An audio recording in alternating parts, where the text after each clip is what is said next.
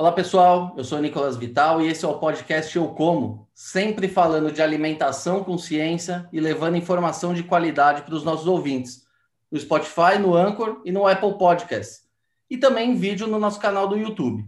Já segue a gente? Se ainda não segue, não se esqueça de se inscrever nos nossos canais. Muito bem, pessoal, antes de qualquer coisa, queria desejar um feliz Natal a todos e agradecer a audiência de vocês ao longo desse ano foram mais de 50 episódios, quase 1.500 horas de entrevistas e muito conteúdo legal. Espero ter contribuído para esse debate ao longo de 2020. Mas por aqui a coisa não para. A partir da semana que vem e durante todo o mês de janeiro, nós vamos apresentar um especial sobre a comida do futuro, com as startups que estão revolucionando a forma como produzimos e distribuímos os nossos alimentos. Serão cinco episódios sempre às sextas-feiras. Mas para fechar 2020 ainda com chave de ouro, hoje nós vamos falar sobre um assunto importante e que vem provocando muitos debates nos últimos meses: o novo padrão de rotulagem de alimentos no Brasil.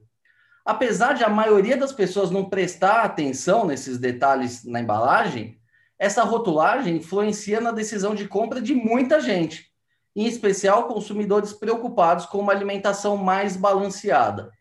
O problema é que as novas definições ainda não estão claras para o consumidor. Esses produtos agora fazem mal? Não fazem mal? Eles devem ser evitados? No fim do dia, a pergunta que não quer calar é: o novo sistema de rotulagem mais ajuda ou confunde o consumidor? E para falar sobre esse tema, hoje nós vamos conversar com a bióloga e nutricionista Fernanda Martins, que é mestre em saúde pública, com especialização em gestão de negócios e marketing de alimentos. A Fernanda trabalha há mais de 10 anos na indústria de alimentos, atualmente como gerente de saúde e nutrição para a América Latina na Unilever. Fernanda, muito obrigado por aceitar o nosso convite. É uma honra ter você com a gente aqui hoje. Obrigada pelo convite. Realmente é um assunto bastante interessante, então vai ser muito bacana o nosso papo. Obrigada aí pelo convite. Imagina, nós é que agradecemos aqui. Fernanda, e para começar essa conversa do começo, né? Uh, essa questão da rotulagem não, não é nova. Ela já existe aí na, na, nas caixinhas, nas embalagens dos alimentos, já há quase uma década. O que, que muda com essa nova rotulagem de alimentos no Brasil? É, então, bom, acho que todo mundo já está familiar, né? Quando a gente vai ao supermercado, vai comprar um produto, principalmente produtos de alimentos, mas se a gente for ver outros produtos também, produtos de higiene, de limpeza, ele sempre vem com um rótulo, né, com informações em relação àquele produto. E essas informações elas são muito importantes para o consumidor de todas as categorias. E principalmente quando a gente fala de alimento, é, são informações essenciais, às vezes, que a gente tem ali. Por exemplo, quando a gente fala de alergia, então tem, isso tem que ser comunicado no rótulo. Mas então, de maneira geral, a gente tem um órgão que é a Anvisa aqui no Brasil, que é a Agência Nacional de Vigilância Sanitária, e esse órgão é o órgão responsável, então, aqui no Brasil, por definir essas normas de rotulagem de alimentos.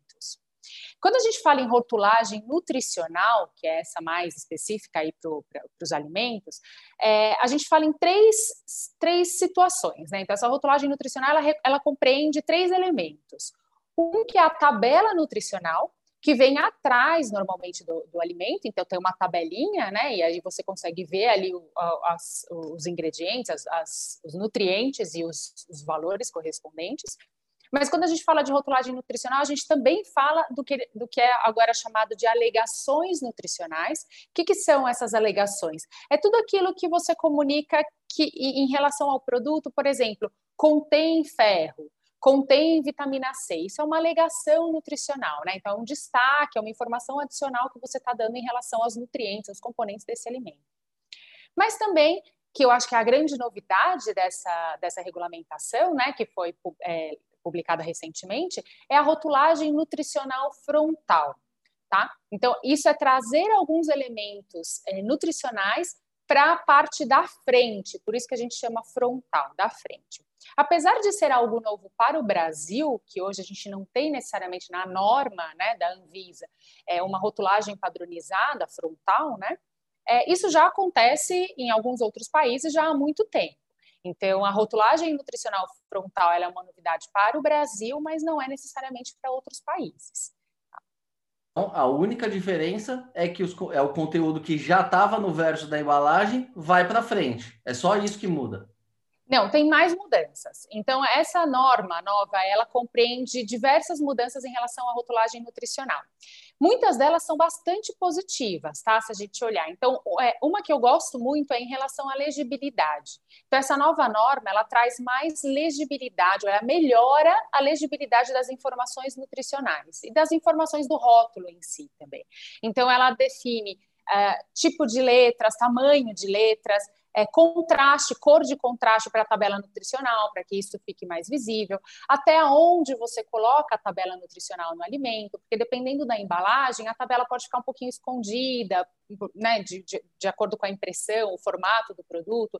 Então, essas novas normas, elas trazem é, elementos é, de melhoria para que o consumidor consiga ter acesso de forma mais fácil e clara a essas informações e traz essa questão da rotulagem frontal também. É, outro elemento que eu também acho bastante interessante é na tabela nutricional a inclusão da declaração obrigatória de açúcares.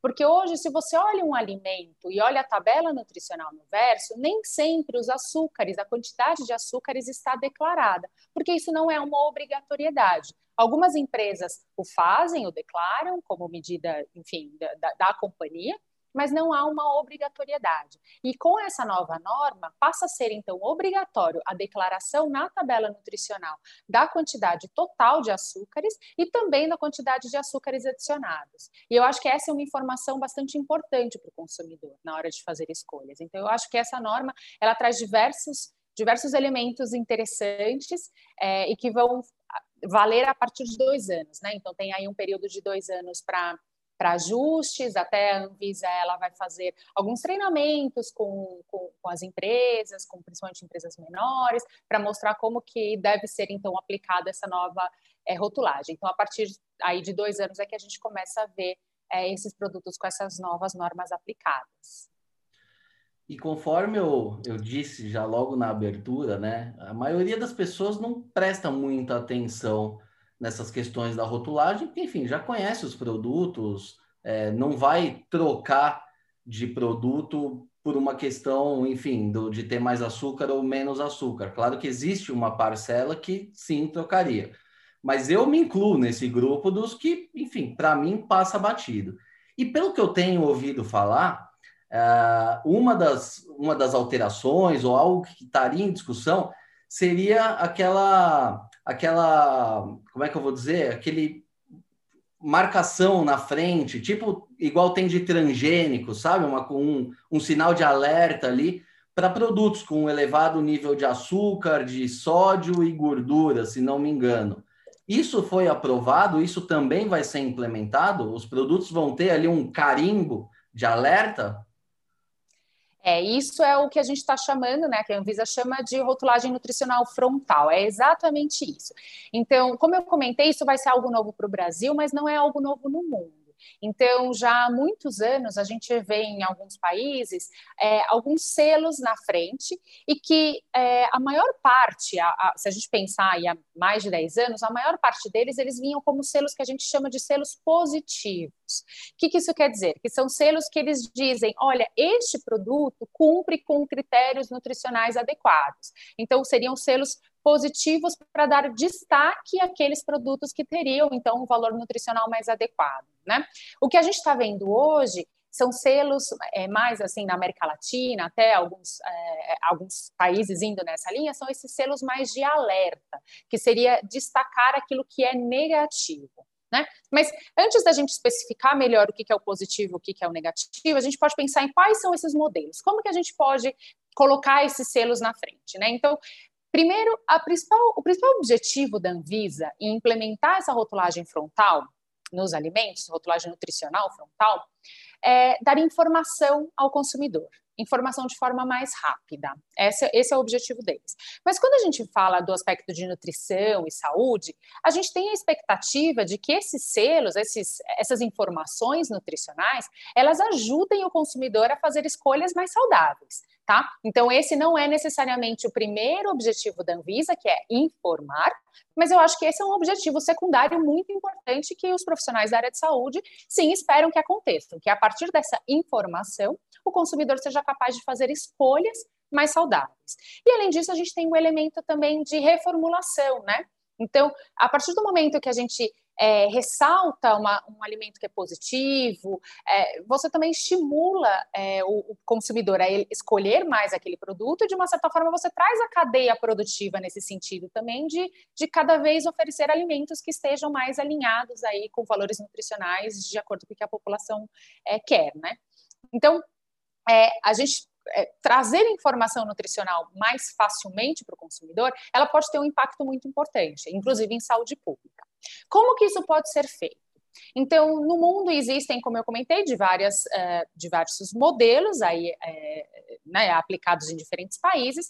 A gente tem basicamente é, um tipo de, de alertas, né, ou, ou, de rotulagem nutricional frontal, que a gente chama de informativo, que, que é esse informativo? Ele simplesmente dá a informação, ou seja, a quantidade de nutrientes que tem naquele produto. Então, é basicamente você trazer a, a, a, informação da tabela nutricional que está no verso do produto e destacar alguns desses nutrientes na parte da frente.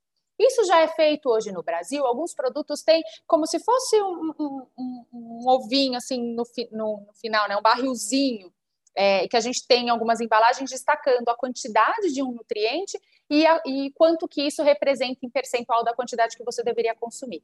Isso a gente chama de um modelo inf, informativo, ele dá a informação. Ele não te interpreta, você olha aquilo e você não. O, o produto em si, ele não está te dizendo se aquilo é muito ou é pouco, ele só traz a informação.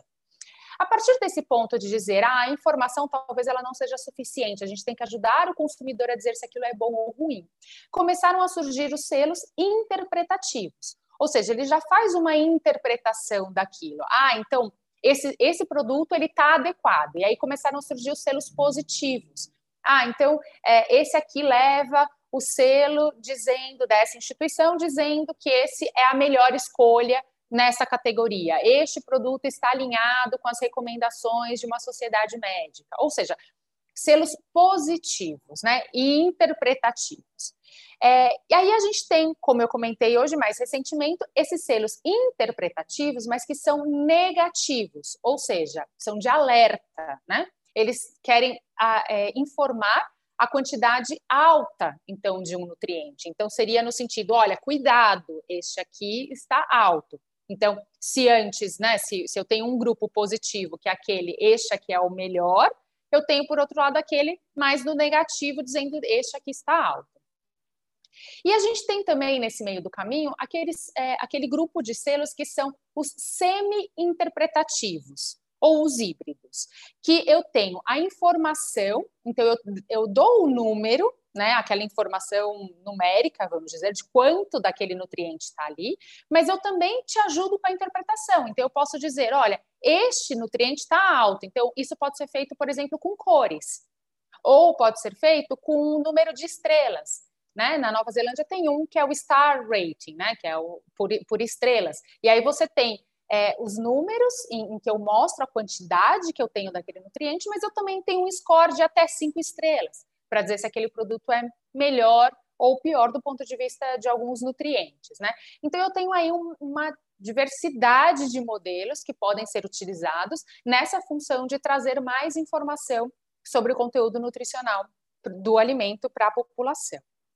O que a Anvisa é, acabou de publicar é realmente um modelo que é interpretativo, né, que é, seria até semi-interpretativo, porque ele não é ele não é, ele, ele, não interpreta o produto como um todo, ele interpreta aquele nutriente. E ele é um sistema de alerta. Ou seja, a Anvisa determinou três nutrientes que seriam, que são gorduras é, saturadas, sódio e açúcar adicionado, e determinou um limite para esses nutrientes nos produtos. Aquele produto que superar este valor determinado pela norma levaria esse selo de alerta como alto neste nutriente. Então, seria para essa população, ao vir esse produto, ter ali essa informação de que aquele nutriente estaria alto, segundo esses critérios determinados pela Anvisa, é, e aí tomaria sua decisão a partir dessa informação de alerta né, sobre esse nutriente. Então, basicamente, essa foi a decisão da Anvisa. O modelo gráfico é um modelo que é, é uma lupa pequena, um modelo em branco e preto, onde você tem especificado que é alto, e aí você pode vir com alto em açúcar adicionado, alto em sódio, alto em gordura saturada, é, em cada um individualmente, ou se o produto for alto nos três, ele leva os três, é, seriam esses três, essas três mensagens na embalagem. Então, essa foi a, a determinação. E é, foi muito boa essa explicação, e pelo que você disse, é importante num país como o Brasil, né, onde o nosso nível de educação, infelizmente, ainda é um pouco baixo se comparado aos países mais desenvolvidos, que você não coloque algo muito interpretativo em que o consumidor tenha que, enfim, é, fazer conta, entender o que, que é. A Anvisa já tomou, é, é, já pegou esse papel aí de dizer o que é bom e o que não é bom. É, mas a, a, Anvisa ela usa critérios científicos para fazer isso. Esses critérios são bem definidos. Tá claro para quem produz o alimento é, essas definições ou existe aí algum impasse em relação a essa definição da Anvisa? Porque no fim das contas ela tem a caneta, ela que vai falar para o consumidor: isso é bom, isso é ruim é um modelo bom ou dá para daria, né, no caso, para ter para ser melhor essa definição? É, eu acho que a, se a gente olhar todas as experiências que a gente tem hoje no mundo, é difícil a gente dizer um modelo que funcione, até para definir o que, que é funcionar. Ah, funcionar é que o consumidor esteja informado sobre aquela, né, sobre aquela quantidade, ou funcionar é que o consumidor tenha mudado o hábito de vida dele por conta daquela rotulagem, que são coisas diferentes. Então, eu acho que até depois a gente pode falar um pouquinho mais de como avaliar cada um dos rótulos, mas é muito difícil. Eu, eu assim, por toda a literatura que eu já li, eu não consigo é, ver nenhum nenhum autor, nenhum grupo que tenha dito com certeza este é o melhor modelo. É, por conta do que eu falei, né? Até difícil mensurar o que, que é. A gente não tem em nenhum país no mundo um modelo de rotulagem frontal que tenha sido implementado e que tenha acabado com a obesidade, por exemplo.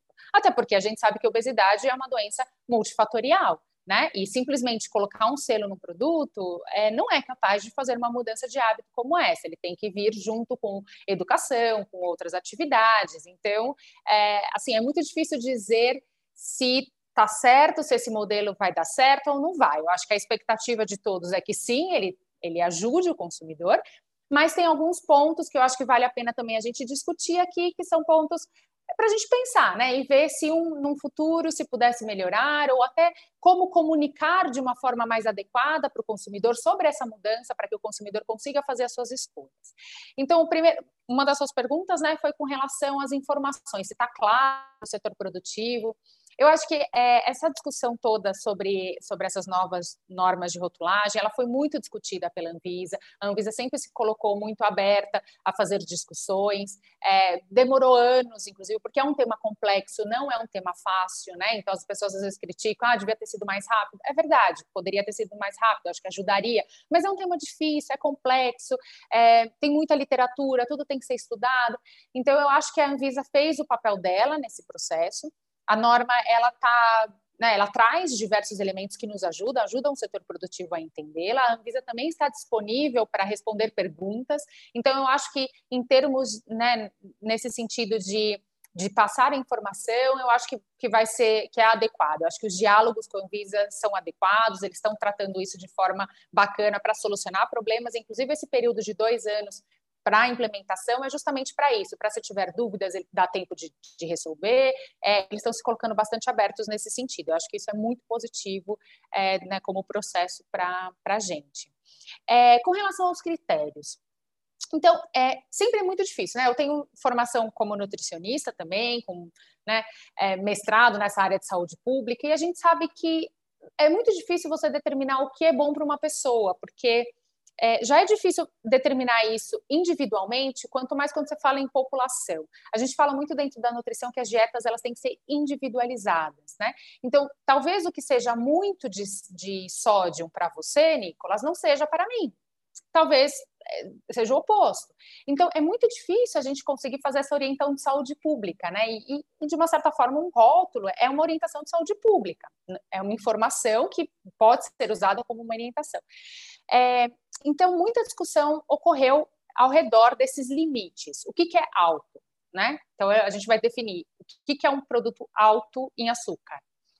Uh, a decisão da Anvisa foi por um é, perfil nutricional, então a gente chama perfil nutricional essa, essa, nota de corte, né? Qual que é o perfil, qual é a quantidade de nutriente que vai ser o corte para dizer que ele é alto ou não. A Anvisa determinou, escolheu que é, essa nota ela deveria ser dada com base em 100 gramas de produto do alimento. Então eles determinaram um, uma nota de corte é, em relação a 100 gramas de produto. Se eu pensar que não necessariamente eu como 100 gramas de produto, alguns produtos podem ficar sendo prejudicados, ou seja, o limite para alguns produtos pode ser muito mais baixo é, ou muito mais restrito, né? Acaba sendo muito mais restritivo para alguns tipos de produtos e mais leniente para outros tipos de produto. Deixa eu ver se eu me faço entender de forma mais fácil. Se eu tenho um produto que ele é consumido numa porção de 10 gramas e o cálculo é feito em 100, eu acabo sendo bastante restritiva. Eu vou comer uma quantidade pequena, mas o meu cálculo foi feito numa quantidade maior.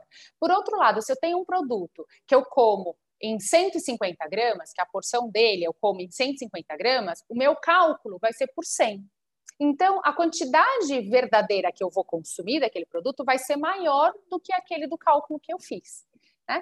É, isso foi palco de muita discussão, né? É, tem outra forma de fazer essa análise é por porção, então você utiliza a porção do produto e, de, determina é, quanto daquele nutriente deveria estar nessa porção. E ainda uma terceira forma de fazer esse, é, esse perfil nutricional, de determinar esse perfil, que é, per, é, o percentual do valor energético, mas que também traz alguns pontos é, que são duvidosos, né? Então, assim, é muito difícil a gente saber qual que é o melhor, né?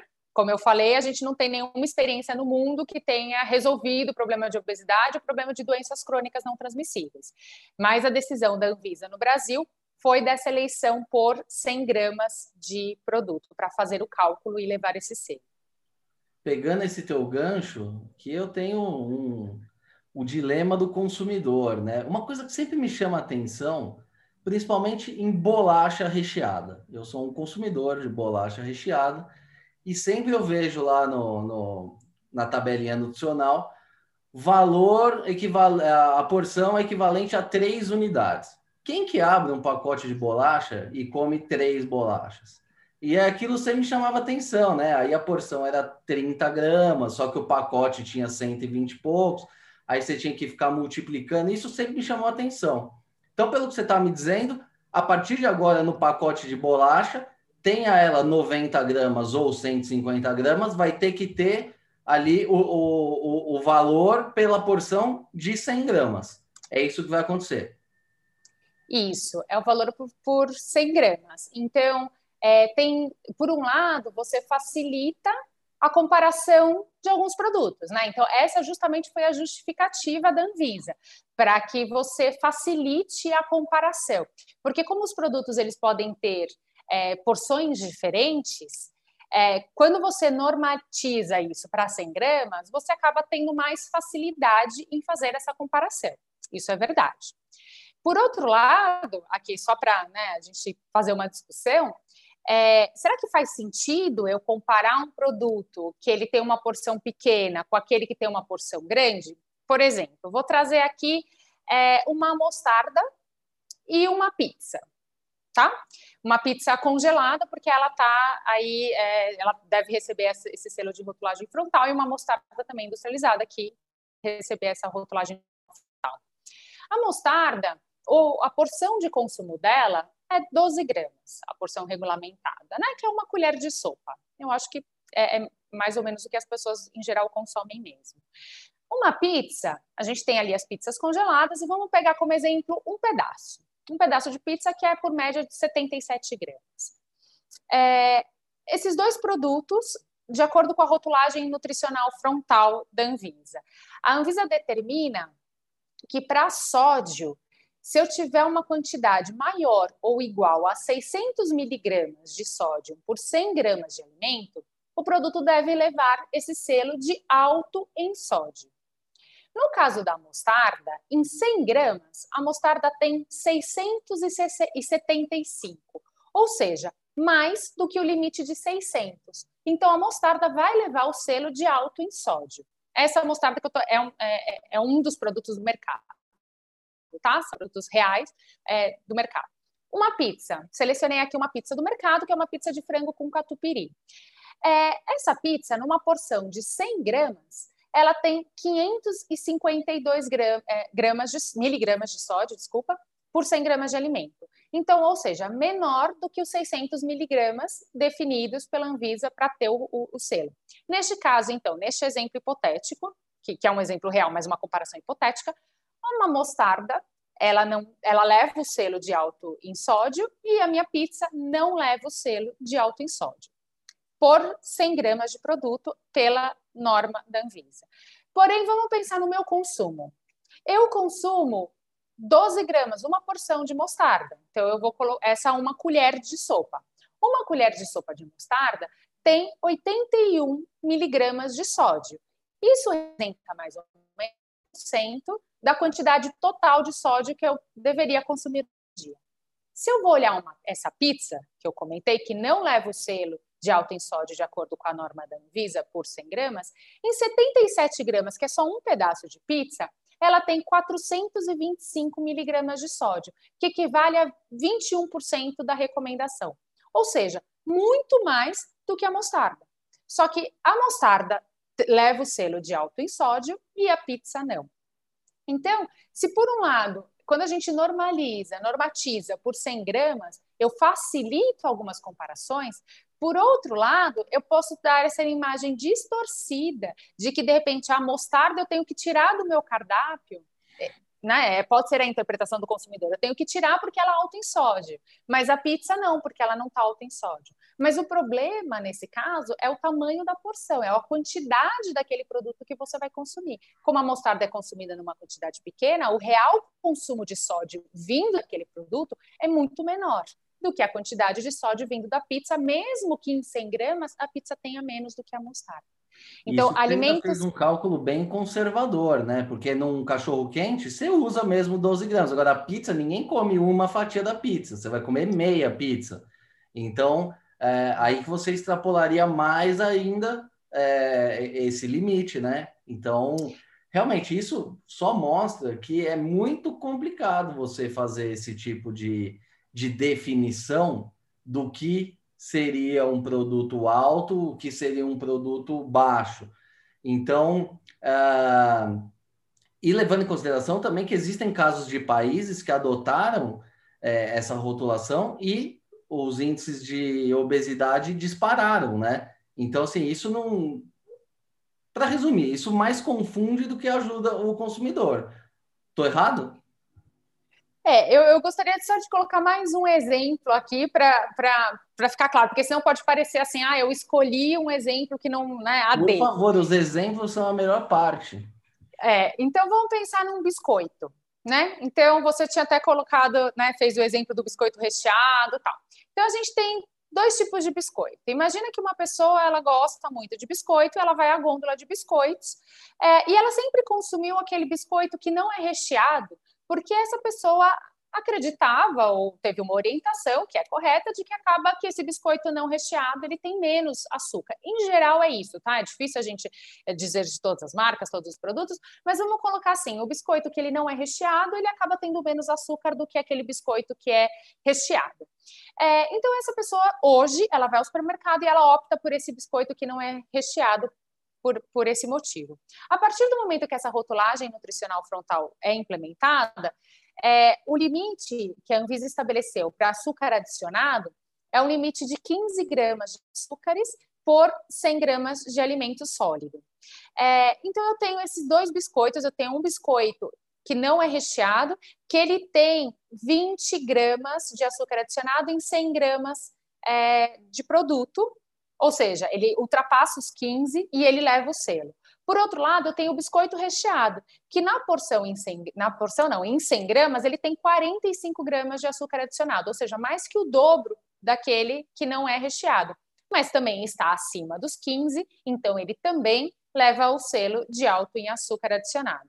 Ou seja, esses dois produtos levam esse selo. O consumidor, então, quando ele chegar na gôndola para fazer a sua eleição, os dois produtos estão com selo alto em gordura saturada. Porém, um tem mais que o dobro que o outro. Então, o recheado chega a quase 30% da recomendação de açúcar é, adicionado ali, que é do açúcar que eu devo consumir todo dia. E o outro tem 12%.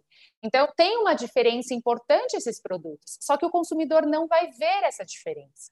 E aí, até eu me pergunto se de repente o consumidor não pode ah, se os dois são altos, então eu vou por aquele que eu gosto mais, que de repente é o recheado. E se eu não posso estimular até um consumo deste outro é, produto, porque ele não consegue ver a diferença esses dois produtos. E também eu posso ter um impacto em reformulação de alimentos.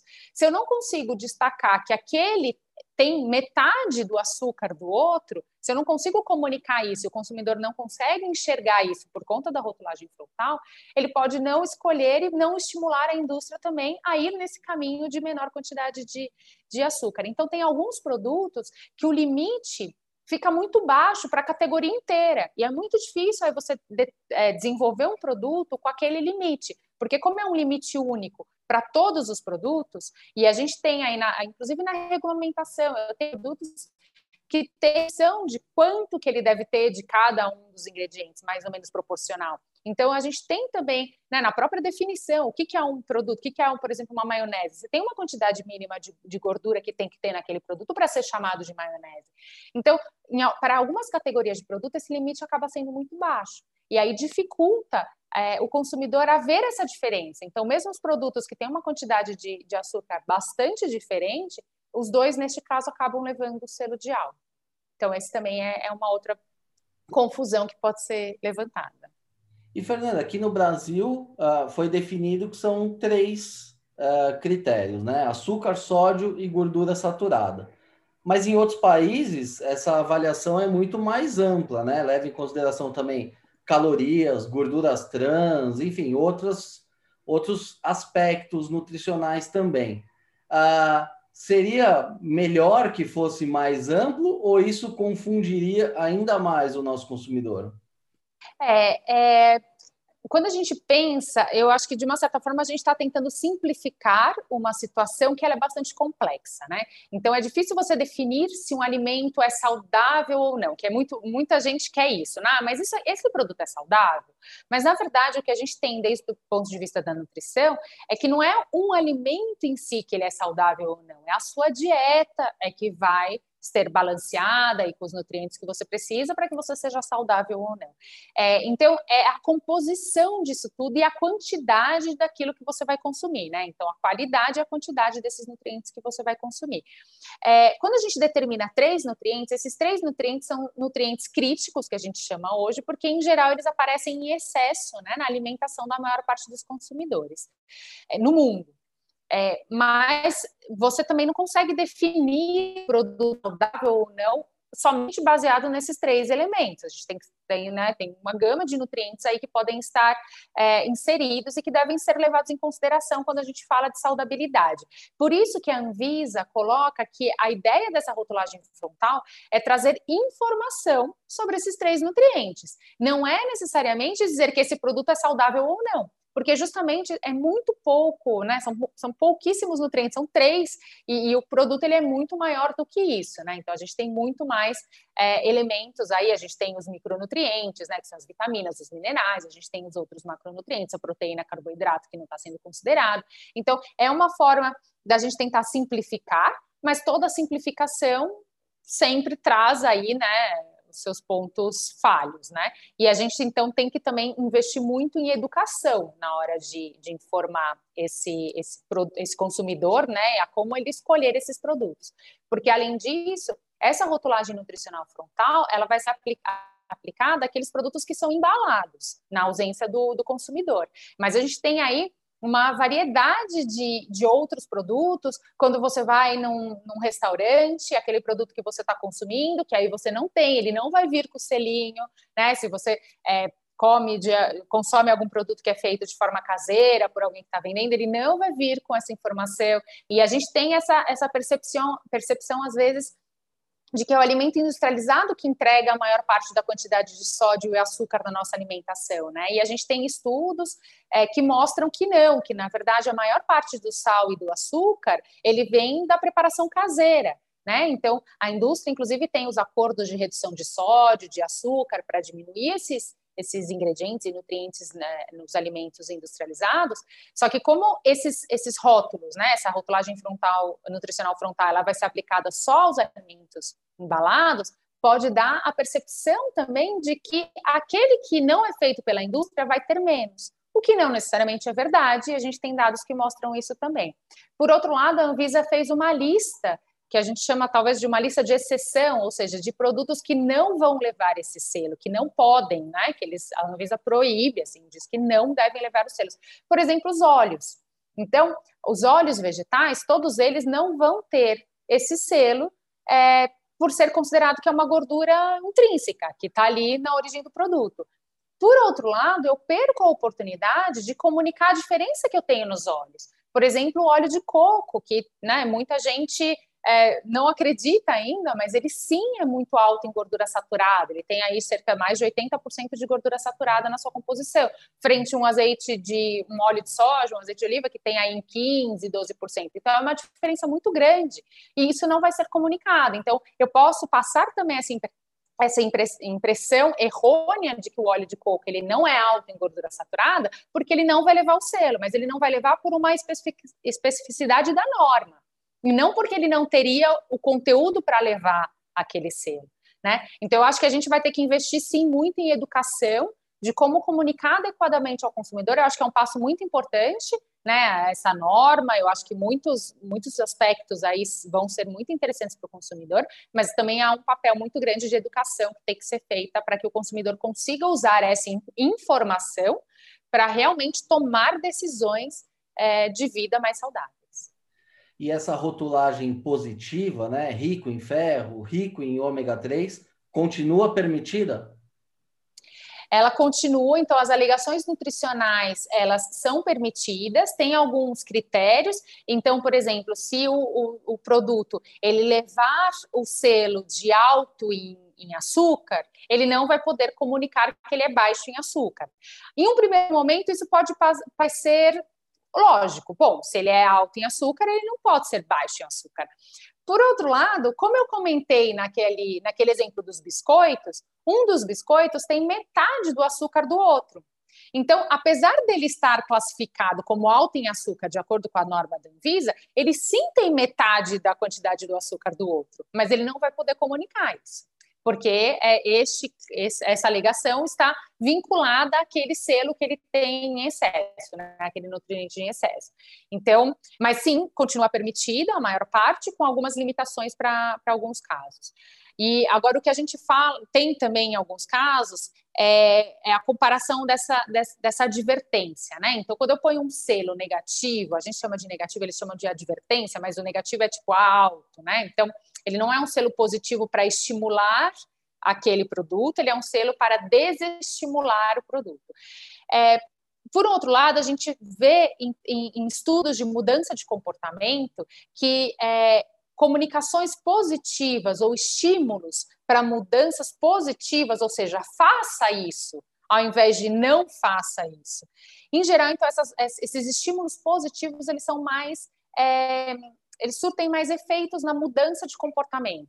Né? Então, isso é uma coisa que, nesse caso, a determinação da Anvisa foi por um sistema de alerta, que é um, é um de, de negativo, ou seja, seria. Não é isso que a Anvisa coloca, né? Ela coloca que é informação, mas uma interpretação pode ser não vou consumir isso.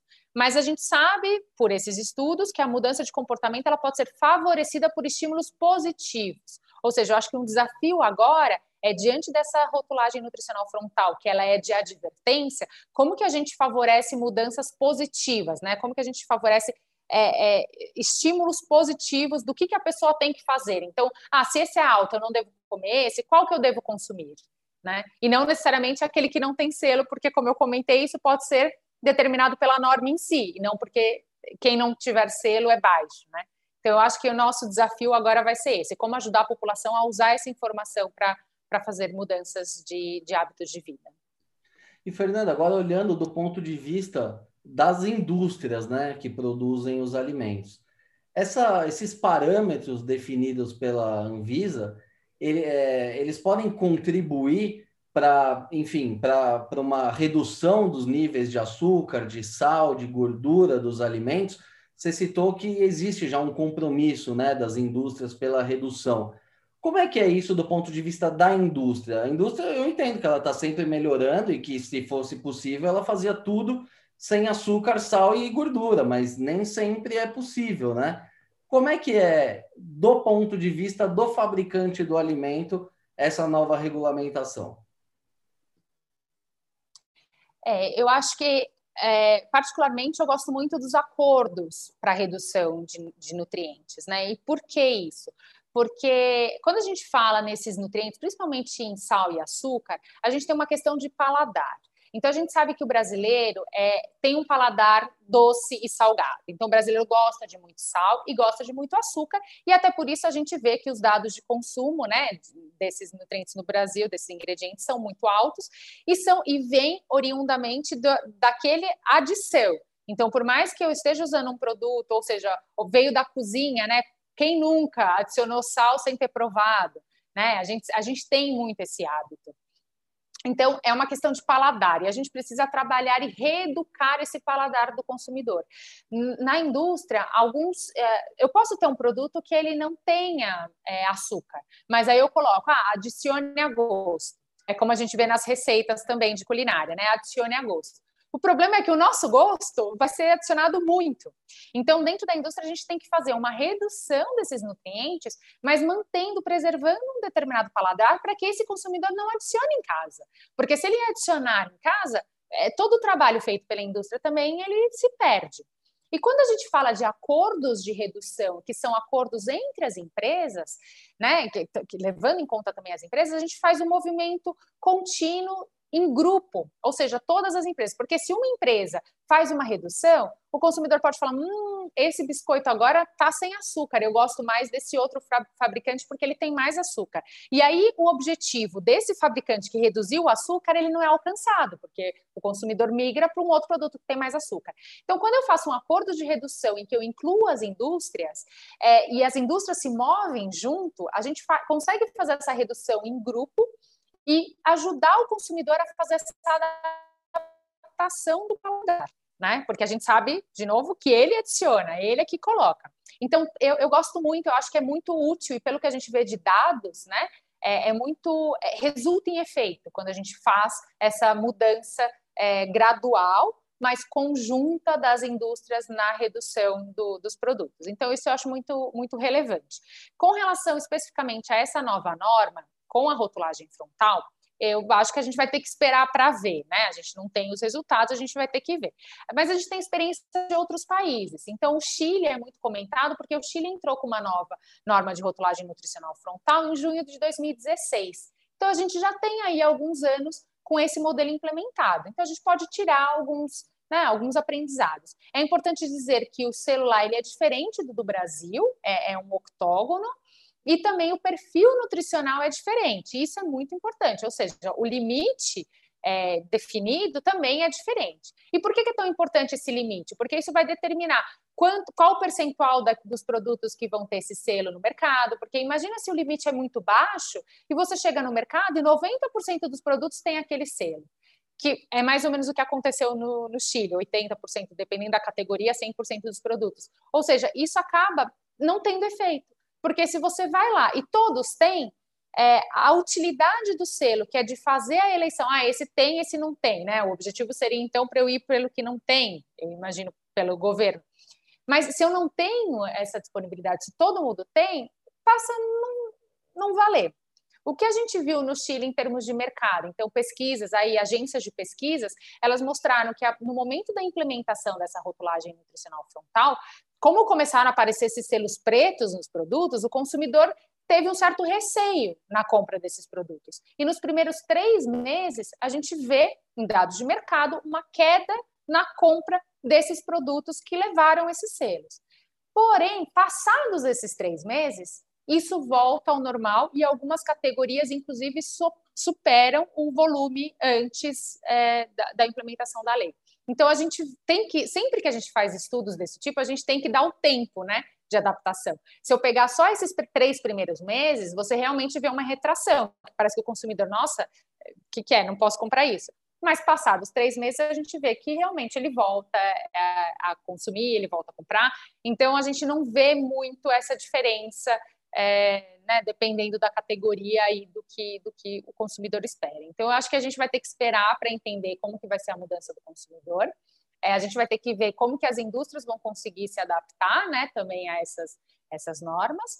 É, e ver o quanto de educação a gente consegue fazer em relação a isso, porque a educação, como eu comentei, ela é fundamental, a explicação é, é, é, a rotulagem nutricional é vista como algumas pessoas como a solução, só que na verdade é simplesmente uma informação a mais. Como o consumidor vai usar essa informação é que é fundamental. Então, é, a gente não pode avaliar é, essa norma sem o componente da educação. Então, a gente vai ter que esperar para ver tudo que vai ser feito, até em termos de comunicação, para a gente ver se a gente consegue um impacto positivo é, na saúde da população. Muito bem, Fernanda. Esse papo aqui está ótimo, mas o nosso tempo, infelizmente, já está chegando ao fim. Queria te agradecer mais uma vez pela entrevista, pela explicação, pelos ótimos exemplos aí que você trouxe, né? Que, que sirva para orientar aí o nosso consumidor na hora de definir o que comprar, o que não comprar, o que temer, o que não precisa temer. O exemplo da, da mostarda com a pizza é matador. Então, assim, não é o selo que vai te impedir de comprar alguma coisa, e sim você ter a consciência de fazer uma alimentação balanceada. Pode comer a tua bolacha, mas tente equilibrar com outros é, alimentos mais saudáveis, né? Então, queria te agradecer mais uma vez, foi uma verdadeira aula aqui para mim e certamente também para os nossos ouvintes. Eu que agradeço, espero ter contribuído um pouquinho. O tema é super amplo, então tem diversos pontos que a gente não discorreu aqui, né? Algumas pessoas podem até assistir e falar, ah, mas e tal ponto? É, realmente o tema é amplo, é, mas eu espero que a gente tenha contribuído aí com, com alguns elementos para ajudar na, no entendimento dessa nova norma. Quem tiver alguma dúvida específica, manda aí no comentário que a gente marca uma outra entrevista aí para 2021. Fica aí o convite a todos. Obrigado mais uma vez, Fernanda. Obrigada, tchau, tchau. Muito bem, pessoal. Essa edição do podcast Eu Como vai ficando por aqui. Se gostou da entrevista, não se esqueça de seguir os nossos canais no YouTube, no Spotify ou na sua plataforma de streaming favorita. Aproveite e siga também no Facebook e no Instagram. Lembrando que esse podcast tem o patrocínio da Crop Life Brasil e volta com a sua programação normal na próxima sexta-feira. Por hoje é isso e até a próxima.